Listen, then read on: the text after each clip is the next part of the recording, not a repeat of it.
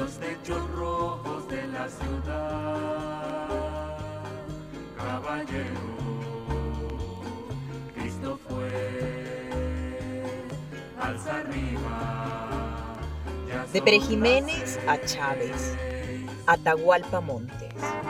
Jurado, Grupo Editorial. El Porteñazo. El 2 de junio de 1962 se alzó la base naval de Puerto Cabello en una insurrección dirigida por los capitanes Manuel Ponte Rodríguez, Pedro Medina Silva y Víctor Hugo Morales. El presidente Betancourt ordenó de inmediato al coronel Alfredo Monch, jefe del batallón Carabobo, acantonado en Valencia, y de la cuarta división de infantería acantonada en Maracay, que se encargara de neutralizar la insurrección armada. Se movilizaron fuerzas desde Barquisimeto, Valencia y San Felipe, incluyendo un contingente del batallón de paracaidistas. Más de 400 campesinos se incorporaron voluntariamente a las fuerzas gubernamentales, para luchar contra los sediciosos.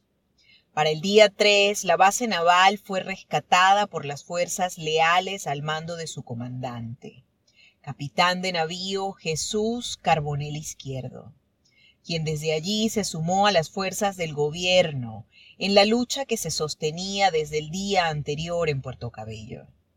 Para el día 4, después de más de 48 horas de combates encarnizados, en los que murieron centenares de soldados y civiles, sobre todo en el sitio denominado La Alcantarilla, en donde fueron masacrados decenas de uniformados que marchaban detrás de los tanques enviados por el coronel Alfredo Monch. Los rebeldes se rindieron, pero el jefe de la azonada, el coronel Víctor Hugo Morales, fue capturado cuando intentaba escapar al exterior del país aun cuando las cifras oficiales señalaban muchos muertos, unos 200 más o menos. La verdad es que en el porteñazo esa cifra podría haberse sextuplicado.